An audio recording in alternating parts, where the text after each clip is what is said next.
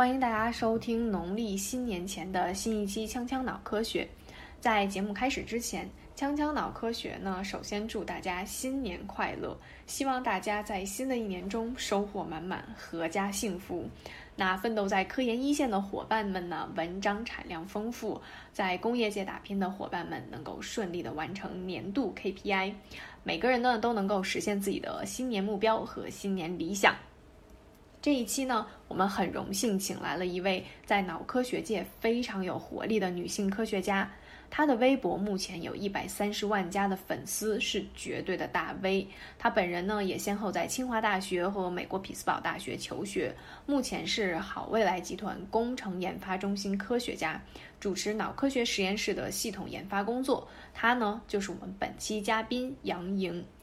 在本期节目中呢，我们不仅可以了解到科研在学术界和工业界有什么不同，那对于想进入工业界发展的伙伴们，可以了解到怎么样更好的选择科研转化的方向。那在确定方向之后呢，具体可以做哪些更多的事情？当然了，我们也可以了解到生物伦理学在转化应用工作中的一个重要性。那希望这期节目能够给大家带来一些新的想法。呃，最后呢，非常感谢大家对锵锵脑科学一直以来的关注和支持。如果喜欢我们节目的话，也希望大家能够多转发、多关注、多点赞。好，那接下来的时间就交给我们的嘉宾杨莹和主播向斌吧。哎，大家好，我叫杨莹。呃，可能很多朋友在就是网上了解我，我自己的大号叫屠龙的胭脂井，然后。我觉得我们这个学科有很多同学，大大概都关注我。你你现在在那个微博上有多少粉丝了？现在是一百，刚一百三十万吧。嗯，这可但肯定有僵尸啊！我不知道具体这一百三十万里头有多少是活人，但我估计活人可能有五十万吧。哇，这五十万算多吗？对，应该算不不算不算大 V，算中 V 吧，中 V 中 V，在新浪来说，嗯。对啊，我觉得在学术圈里面有这么多粉丝非常非常不容易啊。还可以，就在于我加入微博比较早，我是二零一零年就开始写写的，那个时候就是跟我一起写的人，大多数都是大 V 了。呃，原原因是你要是从开始写的话，那个粉丝就比较容易聚集。后来就是说你晚入这个微博的平台就比较难了，现在确实是比较难。这个有点像那个我们叫那个 Chinese restaurant process，你知道吗？有一个数学的那个算法，就是当你的周围的人越多的时候，然后在社交网络里你就是粘着的人就越快，也就是当你粉丝越多的时候，你吸粉速度也会越快，这就使得晚进入这个平台的人就会倍加艰难，倍加艰难，啊，所以我是实际上来说是占了早加入这个平台的一定的便宜，嗯，可以这么说。那你就先给大家介绍一下你自己吧。对，那可能大家对我线下做什么不是特别了解，我我给大家说一下，就是我零二年到零六年是在清华，然后念的是生物科学与技术，就是 大家说的就是万年大坑生物系是吧？然后我其中有一段时间大三的时候在那个澳大利亚墨尔本大学做交换，然后那个时候我我修了脑科学。所以我对这个特别特别感兴趣，而且我发现他们当时对一些特殊的小朋友的语言障碍，比如说什么诵读困难，还有老年人的一些呃这些障碍，比如说失语症，都有特别深的研究。然后我觉得中国没有这么多人做类似于这样的研究，所以我就想说，我一定要往这个方向走。所以我博士的时候就申了当时匹兹堡大学，匹兹堡大学在这方面研究，也就是它的那个叫。呃，rehabilitation science 就是康复科学，实际上当时是全美第二的，很难进去。但是我实际上来说是，怎么讲呢？软磨硬泡，我导师打那种长途电话，你知道吗？那时候我们申请还没有现在是有是什么 Skype，有微信，我们都是那个那个就是 IC 卡充值，然后国际电话特别贵，给我老板打电话，然后他就特别特别感动，就收了我当博士。我博士期间是做。大规模的，就是大规模的基于核磁共振的计算来预测，呃，什么样的中风的病人有什么样的症状。其实本质上来说，就是你收集很多，嗯，很多那个核磁共振的照片，在每个 voxel 上面建了一个线性模型。当时的算法叫 VS VLSM，可能有些同学也做过，现在是属于很初级的模型了。但是当时正是 research 的前沿，就是你可以根据呃已经有的病人他们的症状和在每个 voxel 上面有没有中风障碍的这种就是线性关系来进行一个大规模的机器学习。然后来预测新的病人，根据他们这个中风的发生的部位来预测他们有没有失语症，有没有各种各样其他的这个症状。所以本质上来说，我虽然是做康复，但实际上那时候就做了在当时很火的 machine learning。那时候我觉得太早了，那时候。这现在都很火，对，当时当时就很火，就是我是，呃，零九年开始做 PhD 论文就开始做这方面。然后，呃，也做了一些，就是呃 NLP，你知道吗？就是用那个人的声音，然后用 NLP 去提取他那个声音的模型，然后去预测，去预测每个有抑郁症病人从声音里头听出他有多严重的抑郁症。因为抑郁症的人说话跟一般的人有点不太一样，你通过机器学习和自然语言理解可以，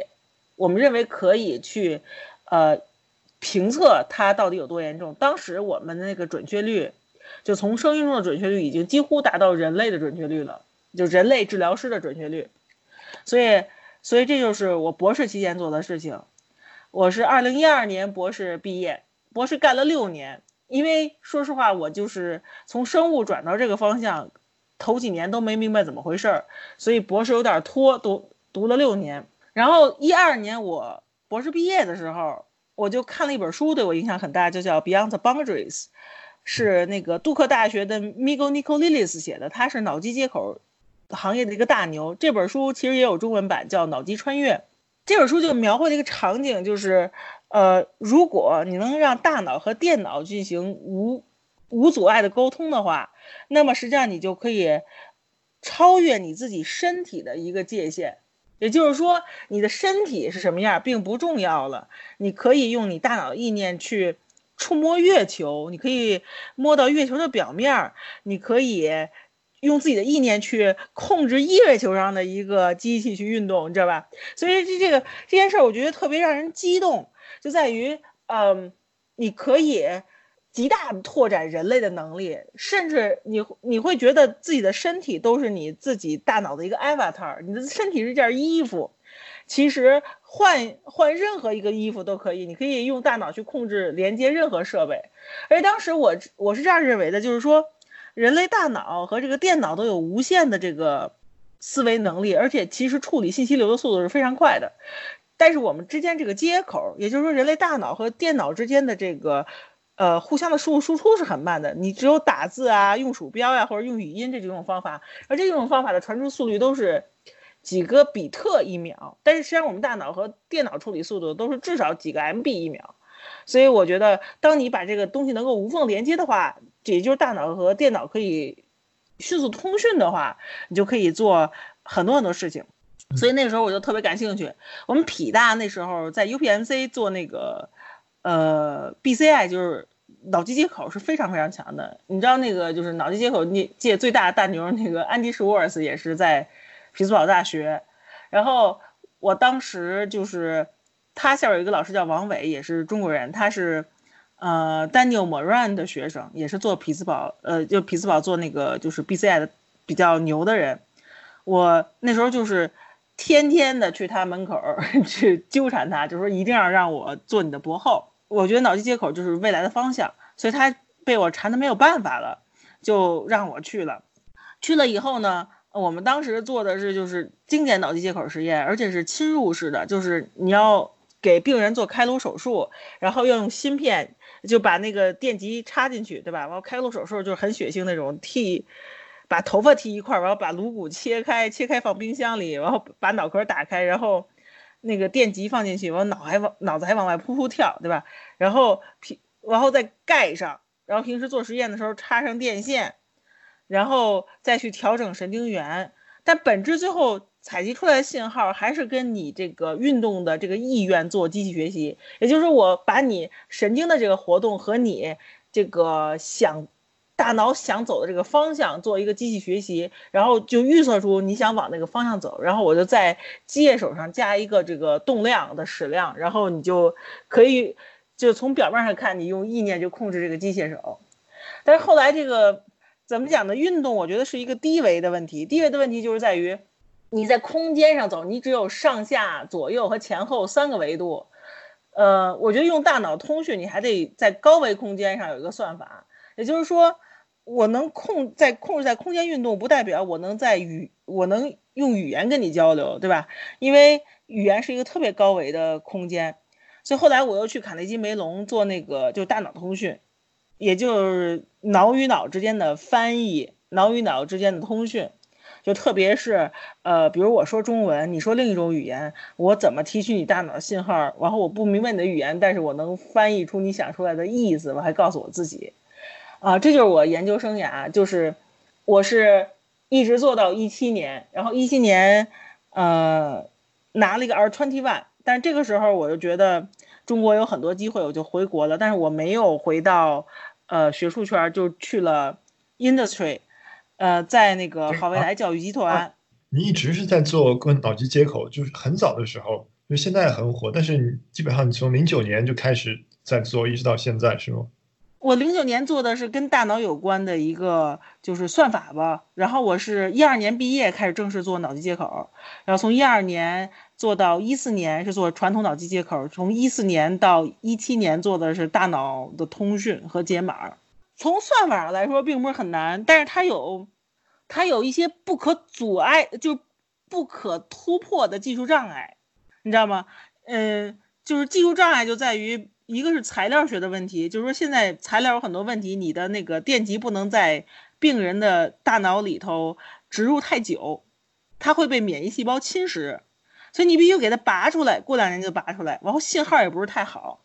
还有一个问题就是数据量太不够了，你要搭一些很复杂的模型，比如深度模型什么的就很难。还有一个就是特别大的问题就是。降维问题，大脑的维度太高了，而你的数据量太少了，所以导致这里头这个矩阵是不可解的，你最后得到那个矩阵是不可解的，所以你必须得降维，在降维的过程中你会失去很多信息，这就是三大难题，呃，本质上来说就是材料不够好，然后数据量不够多。至于模型，说实话，我们搭的模型并不是很难，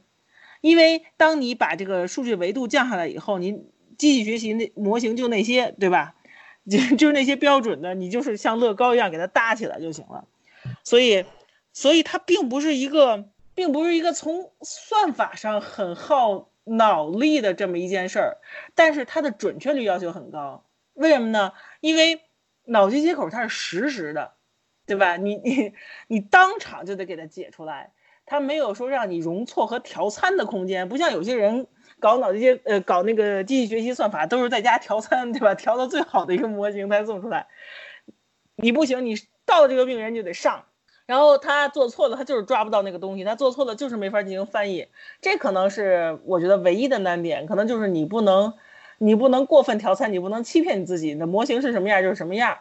但是它实际上模型都是一个经典学机器学习的模型的那些东西，并不是说非常难。然后你就回国了，嗯。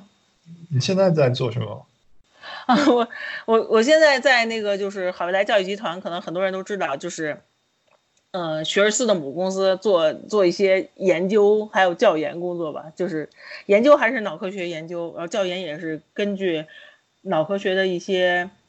呃结论和研究成果去下沉一些产品。所以相当于从学术界然后走到工业界了，是吗？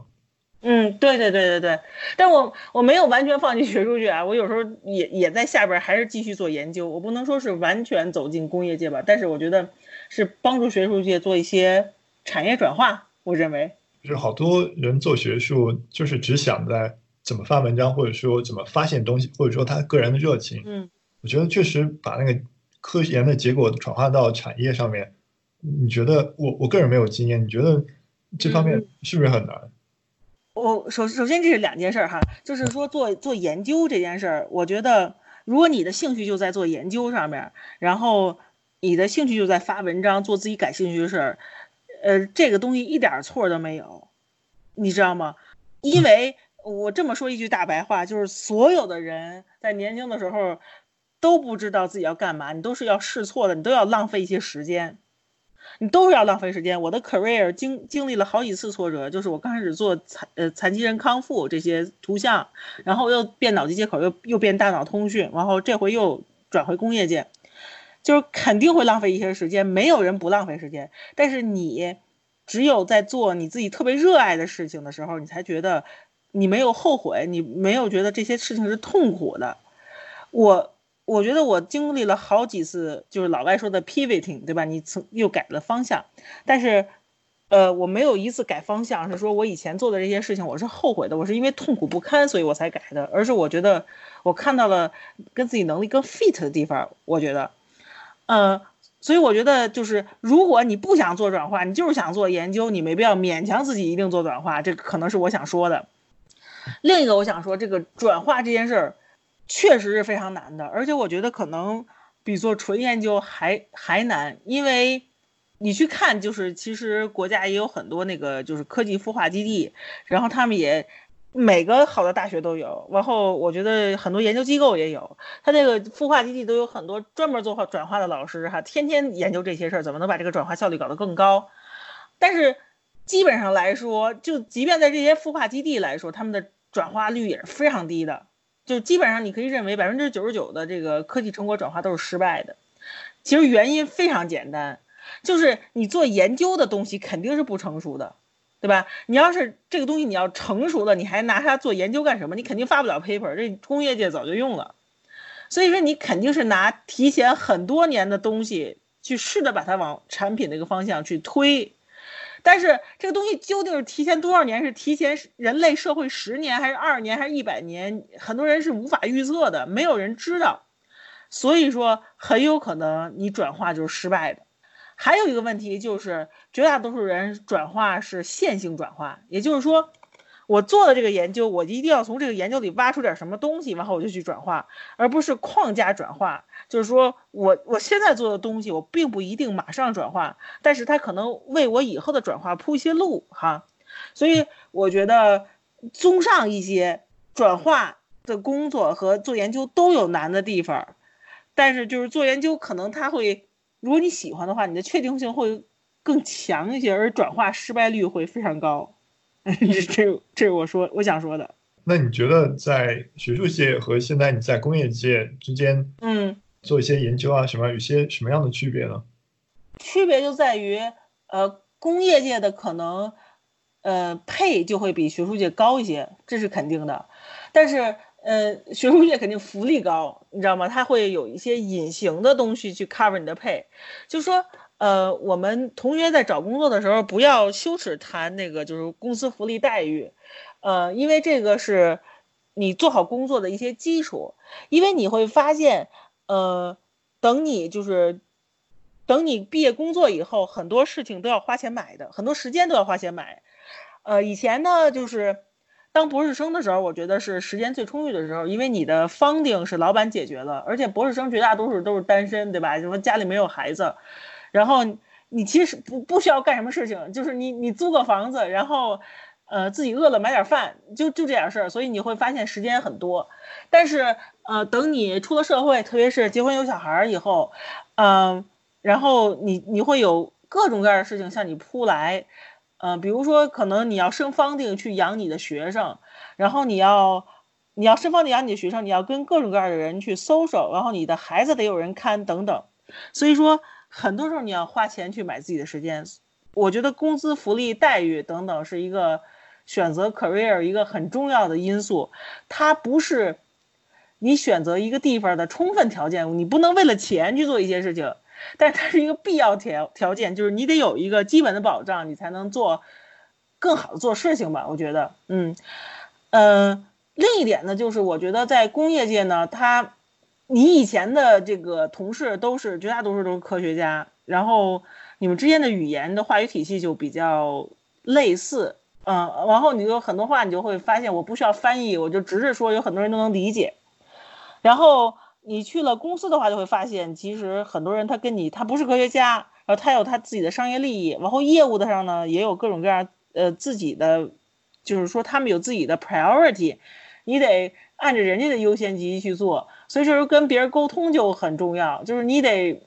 求人家帮这件事儿，而且他还听不懂你说什么，对吧？经常是这样，而且你也听不懂他说什么，所以所以可能就是在沟通上的成本就会高一些，这我我认为啊。尤其是现在中国这个环境，绝大多数公司的纯科研体系没有像美国一些互联网大公司成熟，它没有一个特别大的科学家群体，所以你去了公司以后，你会发现自己是少数人。但是虽然你自己是少数人，你也不能让自己边缘化，所以你就是得花很多时间去向向人去 sell your idea，就卖你的这个意见，卖你的想法。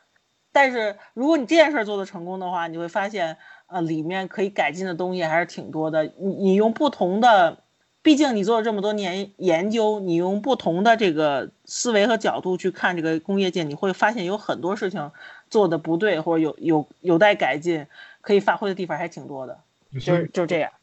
你要作为一个科研人员，你要嗯到工业界，就一方面你要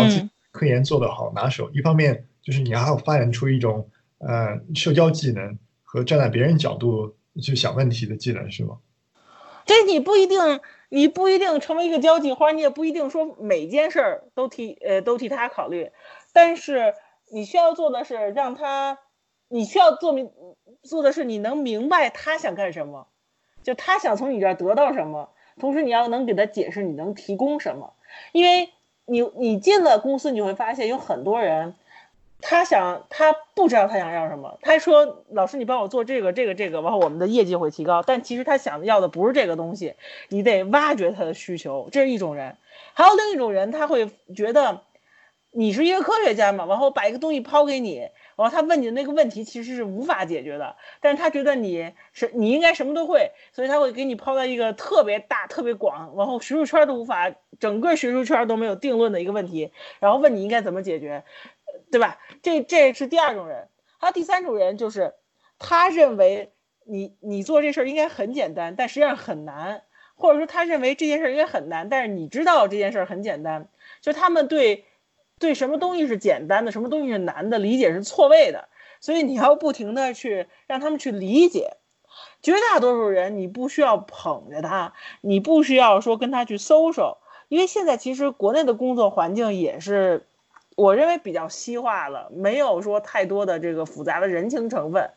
但是你要做大量的解释工作，这这是我觉得可能你需要去适应的一个东西。再选一次的话，你想留在工业界还是学术界？我我我觉着这个我我所有的选择，我再选一次都没有后悔的，真的，我就是我我人生除了就是。我唯一后悔的事情就是我没有当时比特币出来时候狂买比特币，其他的事情没有什么后悔的。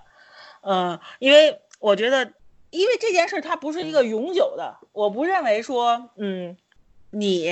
到了一定年龄，然后你选了一个东西，你就要在这儿待一辈子，然后或者说你选了学术圈，你就再也回不到工业界；你选了工业界，你再也回不到学术圈，或者说像很多人谣传的，你三十五岁就会被开了。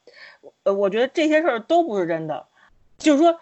人要长本事，但是不要给自己设设太多限制。一旦你给自己设太多限制的话，你就会影响你的这个思维。但是目前来说，我回我去工业界看到这些情况，呃，我觉得我学了很多东西，我没有一点后悔，而且我不认为说。我需要做个时光机器，我才能回到学术圈。我不，我觉得不不用，就是说我现在想回学术圈还是能回的，是是这样，对吧？所以其实你很享受在工业工业界里面工作，是吗？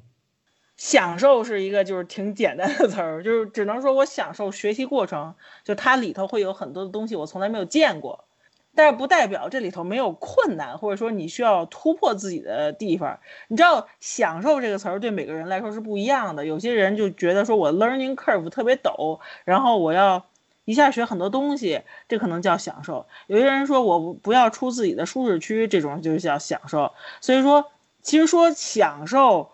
不享受没有太大意义。我觉得就是怎么讲呢？就是我认为在工业界待这几年，可能我看到了更多的人和东西，还有就是社会的更更多的层面。尤其是你面对客户，他们有什么样的需求，你的产品怎么下沉，怎么影响太多更多的人，我觉得这些特别有意思。就是你可以跟更多的人接触，就是把你的知识更多的应用到实际生活场景中，是吗？对，我觉得这还挺有满足感的。嗯，就他们在网上经常说，就是学术圈里面很累很累，然后工作就轻松多了。你同意他们说的吗？不同意。哦不，我觉得这件事儿是这件事儿取决于你原本是什么样的人。首先，我首先我觉得学术学术圈不是很累。如果你找到了一个正确的课题，你跟了一个正确的导师，而且这个东这个 research 完全是符合你的特长的话，你会觉得如鱼得水。我我实际上我这个人不太喜欢费力式的这个费力式的干活。我无论在学术界和工业界，我都没有说就是熬夜狂干这样的事情。在我觉得我这辈子最努力的时候是一天干十四个小时。但是就是这几个月啊，几个月就是方就是要写那个研呃研究经费申请 funding proposal 的时候，我这辈子最努力的时候是四个月连续干十四个小时，也就是可能早上七点来，晚上九点走，这是最努力最努力的时候了。我觉得我从来没有怎么讲呢，平时可能我觉得也就干八到十个小时。从来没有说这个熬夜干活，或者说像什么我听说咨询公司似的干，干十七个小时，这个都都没干，都没干过这种事情。因为我觉得人到一定程度就到了极，就是你的体力就到极限了。如果你需要说特别特别费劲，你每天都干十七个钟头，那肯定那已经不是勤奋的问题了，你这个是太卖命了。我觉得这肯定是哪儿有问题。肯定是哪儿有问题，就是说，要不是你课题错了，要不是你自己方法有问题，对吧？要不是你肯定是哪儿，或者你效率不够高，否则的话，应该不需要这么燃烧，就是两头燃烧自己。因为人的生命是很长的，我觉得你应该寻找一个方法，能够巧妙的去 leverage 很多事情，然后让自己的效率提升。这，所以我所以我认为学术圈不是很累。当然了，我我我肯定不是说算最高产的那种人了哈，但是我也发过几篇好 paper。干学术不需要太累，你知道吗？就实际上来说，实际上来说，我觉得一天干八到十个钟头应该也也可以了。如果你觉得一天干十八个钟头你还不能完成你要做这个工作，我觉得你可以考虑转行，对吧？这个这个可能这件事儿不太适合你。转行对谁都有好处，就是你可以把位子给更适合的人，然后你可以找到自己更新的一个天空。同时，我觉得工业界也不是那么轻松的，因为你去了以后，他是一个更多的人在这个这个层级，然后你学术界有点是作坊式、小作坊式的，就是几个人在一起，对吧？然后呃，基本上每个人独立做研究，你不需要跟他们有很多人有很多交流。然后工业界的话，你要照顾到很多很多人，然后每天都在讨论、开会这样的事情也挺多的，所以你你要把有效的工作时间使劲的，就是在比如说每天就这四个小时有效工作时间，你你要想很多主意，对吧？而且你要创造想想很多主意，而且你以前是你你的导师教你是如何做研究，对吧？往后你到了工业界的时候，你得把研究这些东西如何变成产品，而且你还要满足很多人，满足。集团内的用户，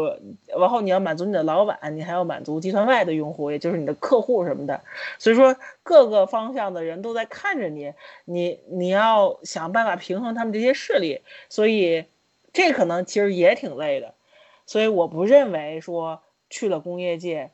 会很轻松，会很轻松，可能配会比学术圈高一些，但不会太轻松的。可以问一个。问题你可以不回答，就说大概估算工业界比学术界的配，然后高个几倍。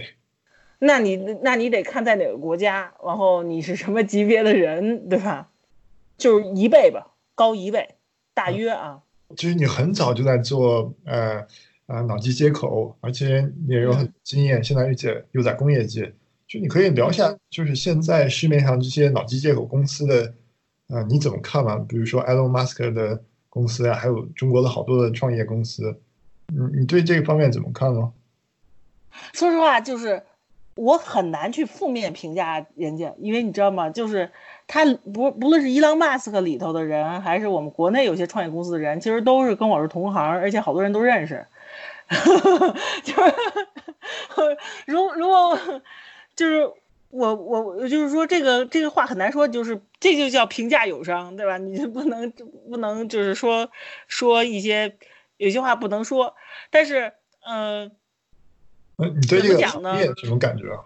这个这个行业，咱咱们这么说吧，这个行业它需要很多的你，你需要跟那个呃市场，还有就是客户的心理去做很多研究，你才能出一个产很好的产品，你知道吧？就前些日子某友商，他不是做了一个头戴去监控小朋友上课的注意力嘛，对吧？某友商，然后呢，有很多媒体就说这个事儿很不好，等等等等。那我觉得这可能就是消费者心理和做脑机接口的人，你在学术圈的人，呃，会产生一些碰撞，因为你在做研究的时候就觉得这这事儿没有什么呀，但是可能就是大规模使用这个，它就是另一个问题了，对吧？其实我们以前在实验室就是经常脑呃就 brainstorm 一些产品哈，有一个同学就跟我说，那个他想做一个 AR 眼镜给教导主任 戴上，你知道吗？给教导主任戴上以后呢，就比如你走过来，然后他就圈上你的脸，然后教导主任的眼镜里就出现你的名字，然后你各科的成绩，对吧？然后我就说你千万不能在工业界用这个东西，因为小朋友觉得太可怕了。所以说，其实你可能得研究一下用户的心理，你才能推一些产品。就有很多很多东西，你做实验和 industry 应用是不太一样的，啊，我我我不认为现在有哪个创业公司就是找出了一个对市场特别对的路子，然后在技术上也非常可靠的这么一个产品，所以还都是在摸索。那伊朗马斯克做那个 Neuralink 可能跟其他人不太一样，他是在解决材料学的问题，所以他招的很多人都是做材料的，这个我觉得倒是。很重要的，因为那那个是科技上的一个突破。实际上，那个美国的 DARPA 也在做这些东西。所以说，我觉得其实整个这个业界还在一个探索阶段吧。但是我我具体探索多少年，我也不太清楚。实际上来说，还有一个材料学这么一个巨大的问题没有解决。我认为，就相当于现在整个的行业，脑机接口的行业在发展刚开始过程中，然后的重要问题，一个就是材料问题、技术问题，另一个就是嗯。要跟把技术和伦理道德之间找到一个融洽的点。对你，你需要对，你知道吗？就是那个，就是 bioethics，就是生物伦理学哈。就是我们上博士的时候都没有人去想选这门课，就觉得说这个东西就是文科的课，纯属扯淡，对吧？我有，我有，我有时间去学算法，很多人都是这么想，我也这么想。那说说白了，但实际上来说，你会发现，等你去。做商业就是你把这个东西商业化的时候，这个东西还是挺有用的，因为你觉因因为我们学理工科的人，他是一个怎么讲呢？是一个就是突破极限的人，就是你在你心里，你做了这么多年生物实验，你做了这么多年脑机接口实验，在你心里没有不可能，没有不可能，你知道吗？呃，我刚开始就跟你聊天的时候，我认为我自己认为我的身体是我大脑的。外部器械，我真这么认为，你知道吗？我我认为我身体就是我大脑穿的一件衣服。其实明天给我换一个身体，我还是我，没什么关系。当然我知道不可能说给我换一个身体，但是我我我哲学上我是这么想，因为我认为大脑是可以控制一切事情的。然后我真认为这么想是正常的，因为我在这个行业干了很多年，浸淫了很多年，对吧？所以，所以每每个做研究的人，由于你在这个行业做了很多年，你比如说那种天天杀兔子的，他觉得杀兔子很正常，你知道吗？那个做老鼠实验的人，他觉得给老鼠做手手术没有什么，我没有什么需要向大众解释的，对吧？所以，所以，所以，所以你觉得，哎呀，我这个伦理我都写了 IRB 了，这个伦理有什么问题，对吧？但实际上来说，你这个东西变成商品，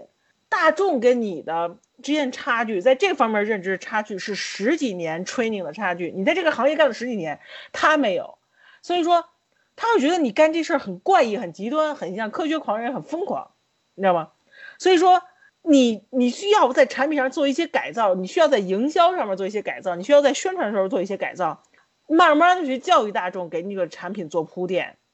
所以说这个伦理学其实挺重要的。但是我挺后悔我当时没有学，因为我觉得那个对我做研究没有任何用，你知道吗？但我没想到在做商业化的时候有用了。这这个是非常好的经验。我我在学术圈里面，我我跟你刚才讲一样，现在我觉得有用是。呃，那由于我们的时间关系，我们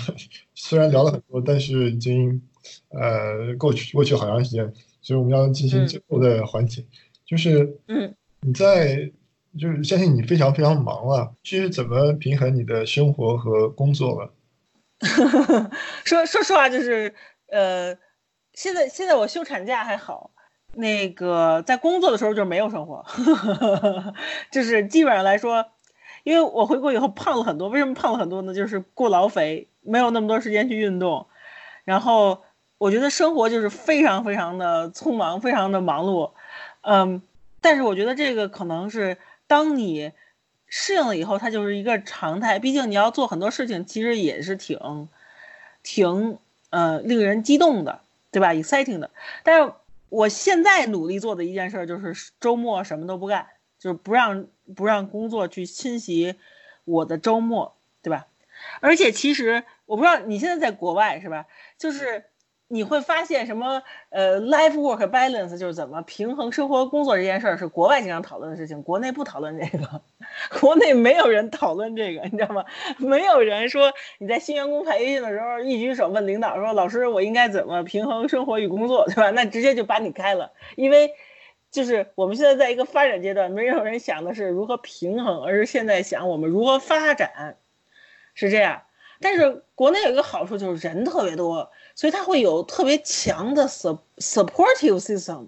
就怎么讲呢？就是你你呃不想开车了，它那个出租车特别多，然后地铁特别发达，然后你不想做饭了，外卖特别发达。这个嗯。你你你你不想健身了，对吧？然后健身教练可以就是上门服务等等，就说他可能这种 supportive system 特别厉害，就是你在一个很小的区，就是健身房啊、美容院呀什么的都有，但呃，但是就是说他不会有这么一个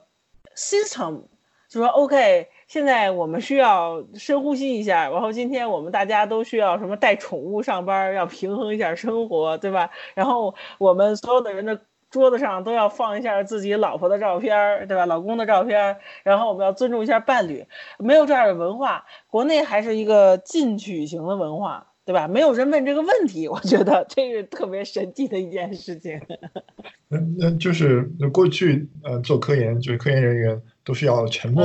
都是要多干活，少说话。嗯。那你是反过来的，就是一边做着科研做的很好，然后一边也说。多话，比如说在微博上啊，还有在网络上，你觉得就过去的这种看法，多做事少说话合理吗？其实这件事是这样，就是很多人认为说话它是它是一个负面的事情，但是我不认为这是一个负面的事情，除非你说的是假话，对吧？就是就是说，有的时候你说出来以后，它能帮助你思考。你知道吗？有很多事情你说出来以后能帮助你思考，或者说帮助你去放下。如果你心里有很多很多的事情的话，那可能你做事的效率就不会很高。这可能是，这可能是一个方面的问题。另一方面，我觉得人跟人性格不是特别一样。有些人他说话就是耗电。我就是我以前有朋友就是这样，他你跟他说话说完了以后他很累，他不想再做研究了。那我的性格就是我说话就是充电，就是我我越说越嗨，越说越嗨。可能一开始困。然后现在，比如我刚才跟你聊天的时候，我很困，现在我还挺嗨的。我我越说精力越旺盛，然后我说完了以后就去工作，我觉我觉得还挺好的。从另一方面讲来说，你其实需要每个人都需要 branding，就是你每个人都有一个个人的品牌，这个东西其实在学术圈也很重要。U C Berkeley 有一个老师叫 Jack Gallen，然后我去过他实验室实习过一段时间，然后我特别特别佩服他，就是在于他。为自己的实验室、为自己的学生、为自己实验室出来的 paper，就是在不停的营销。你比如说我们在 SFN 开会，那个 poster section，poster 都是学生在那儿讲自己的那个研究，没有老师在那儿站着，除非这 poster 是他出的。然后这个 Allen 是一个就是挺 senior 的老师，他就站在自己博士生前面那 poster 那儿，然后就跟大家说说这是我博士生，对吧？Alex，然后他做的研究特别特别好，你们都应该去雇他。然后他就等于站在那儿跟所有的人去营销自己的学生，而且他那个当时给 Nature 投稿，Nature 部接收他的稿件，然后天天打电话跟 Nature 就是据理力争，说你为什么应该接受我的稿件，等等等等。所以我觉得有的时候这个交流和语言能够帮你去卸下心里的一些事情，而且有的时候能够帮你去营销你自己，营销你的实验室，影响你的品牌。所有的事情都需要营销的。其实你最后升方定或者写写 paper 也是需要营销的，在工业界更是这样，你需要跟你的那个怎么讲，你客户去交流。然后你了解他们需求，然后向他们营销你的产品，所以我觉得其实多说话没有什么错，除非你说的不是老实的话，就是有很多时候有些人说话是为了抢功，有些人说话是为了吹牛，对吧？或者说撒谎，这个可能是不对的。但是我觉得那是人品问题，只是以话量的多少来评判一个人，我觉得并不是特别公平。每个人都应该有自己一种。活得舒服的方式，如果你想多说你就多说，你想少说你也不用特意的改变自己。其实，我不认为任何人特意的改变自己的天生的性格就能得到什么好处。最终你有很多很多技巧，但是你会发现走到社会以后，呃，技巧这个东西都是怎么讲，都是外外功。实际上你真正内力还是你实力。如果你实力强的话，根本就没有任何东西能影响你的这个进步，就是。不，不论你是男的、女的，内向、外向，已婚、未婚，有没有小孩什么的，这些都不重要。就所有人还是看你实力的。我认为，就相当于你平衡生活工作的一种方式，就是说多说话、多交际，这是你的一种方式。对，其实其实，嗯，其实我还是你知道吗？有时候大家都会觉得说我在微博上说很多话，但是这是我唯一的娱乐，唯一就是我除了产假在家会刷剧以外，平时真的没怎么刷剧。也没有，也没有玩游戏，也没有整天出去逛街，甚至我在网上都不买衣服。就回国这几年哈，没有其他任何娱乐，就是有的时候在网上说两句话或者刷刷帖子，这是唯一的娱乐。但是呢，这个东西有很多时候是跟大家交流，而且有时候网友会给我一些很好的意见，而且我觉得能从他们身上学到一些东西。这样一路走过来，做了很多事情，然后脑力接口做的很早，现在又到了工业界，然后好多同学。才开始走这条路，对，嗯，对，和和硕士啊、博士同学有什么呃经验可以传授吗？说真的，就是我不知道你你的听众都是什么样的人群哈，嗯，其实对于不同人来说，经验都是不同的，每个人都要走一条自己的路。可能我我自己从我自己的角度来说，我最大经验就是不要试图局部优化你的人生的每一步。什么叫局部优化呢？就是有很多人，我认为是过度思考。过度思考的人，就是他走向一个专业哈，然后呢，他觉得这个东西不划算，然后可能比如说学 CS 挣钱更多，然后他就去跳去 CS，然后他就会去读 CS PhD，或者说他从这个硕士，呃，读 CS 硕士，然后就去到了互联网公司工作。然后我认为。你要是这样的行为，可能就叫局部优化，就是你每一步都使劲计计算，然后自己的收益率是最大的。但是实际上来说，局部优化的人，他就会失去很多那个 randomness，在整个人生的这个模型里头，他就会失去全局优化的机会。每次都局部优化的人，绝对不会全局优化的。这个是可能我感触比较深的，就是我觉得我自己特别幸运，就是每一步都做的还挺好的，而且现在工作也挺好。挺开心，我我做的事情就是不是局部优化，有的时候我就是一个冲动，我那时候觉得我自己该回国了，虽然我在美国有方定了，但是我觉得我该回国了，所以我就放弃了一切就回来了，所以就是有一种冲动，但现在觉得现在那个当时那个决策是非常对的，你要有的时候要听从内心的召唤，你知道吗？你觉得这件事儿宏观上来说，你过几年也要做，只是现在做不太值的时候，你还是要做的。因为就是这些事儿没有值不值，你只有牺牲才有所得，这个是一一点，我觉得这可能是对所有人都很重要的。另一个就是说，我们所说抱大腿是很重要的。我所我所说的抱大腿，并不是说需要你呃去找一个人跟你说抱成什么利益集团。我所说的抱大腿，就是你一定要找有思想的人当你的老师，或者当你的导师，甚至是当你的朋友，因为。你会发现，如果你有一些特别有思想的人去带领你的话，你会有过非常轻松的生活，啊，你会有事情的话，你会去找这些人商量。你应该周围有至少五六个人特别特别的厉害，比你强。然后你遇见问题就去找他们，这个遇见问题就跟他们讨论，遇见问题就去找他们。你应该时刻保持这个清单，时刻 update 的这个清单。然后呢，去向这些人讨教，你会发现会获益匪浅。然后第三个就是说，我认为你应该对。比自己年轻的这些朋友，就年轻的朋友们好一些，因为很多年轻的朋友在过几年以后也会有认知上的大的发展，就会对你有很大很大增益。所以我认为，就是当你在做研究非常困苦的时候，你不要憋在实验室里，你要想办法出去搜搜，去跟人家去讨论，有很多。问题就会迎刃而解。你比如说，我当时呃做一个算法，我实在是特别不会。然后我看那个作者就在滨州，我在匹兹堡，他在那个费城，然后我就跟他联系了一下，我就直接开车去费城了。我就问他这个东西怎么做，对吧？我不会说一天在那抠一天 paper，因为我觉得抠一天 paper 这种事情就是增加你的工作量。有很多人的工作量都是这么增加的，就是说。你你看一篇 paper 不明白它的算法怎么做，然后你明天还看，后天还看，然后来回来去试，这种东西就是就是工作量增加。我一般做的事情就是，我看这个不会，我就直接飞过去找这个人，或者开车过去找这个人，然后我就一天在那儿学，这样的话就很很很高效的就学会了。所以你在生活中很多事情都可以这么解决，就是，呃，当你有什么困惑的时候。你你自己已经努力思考的时候，你一定要学会站在别人的肩膀上去做这个事情。你一定要学会跟别人合作，这可能是很多我觉得是特别是中国博士生所缺乏的东西，就太能自己钻了。但实际上有的时候需要借力来做一些事情。不知道听众什么感觉？我个人非常同意。嗯，对。那那由于时间关系，不好意思，然后我们的节目就到这儿。嗯，谢谢大家收听，也非常感谢杨英博士给我们讲了这么多有料的内容。嗯，呃，非常高兴，谢谢大家。嗯，谢谢大家。嗯，拜拜。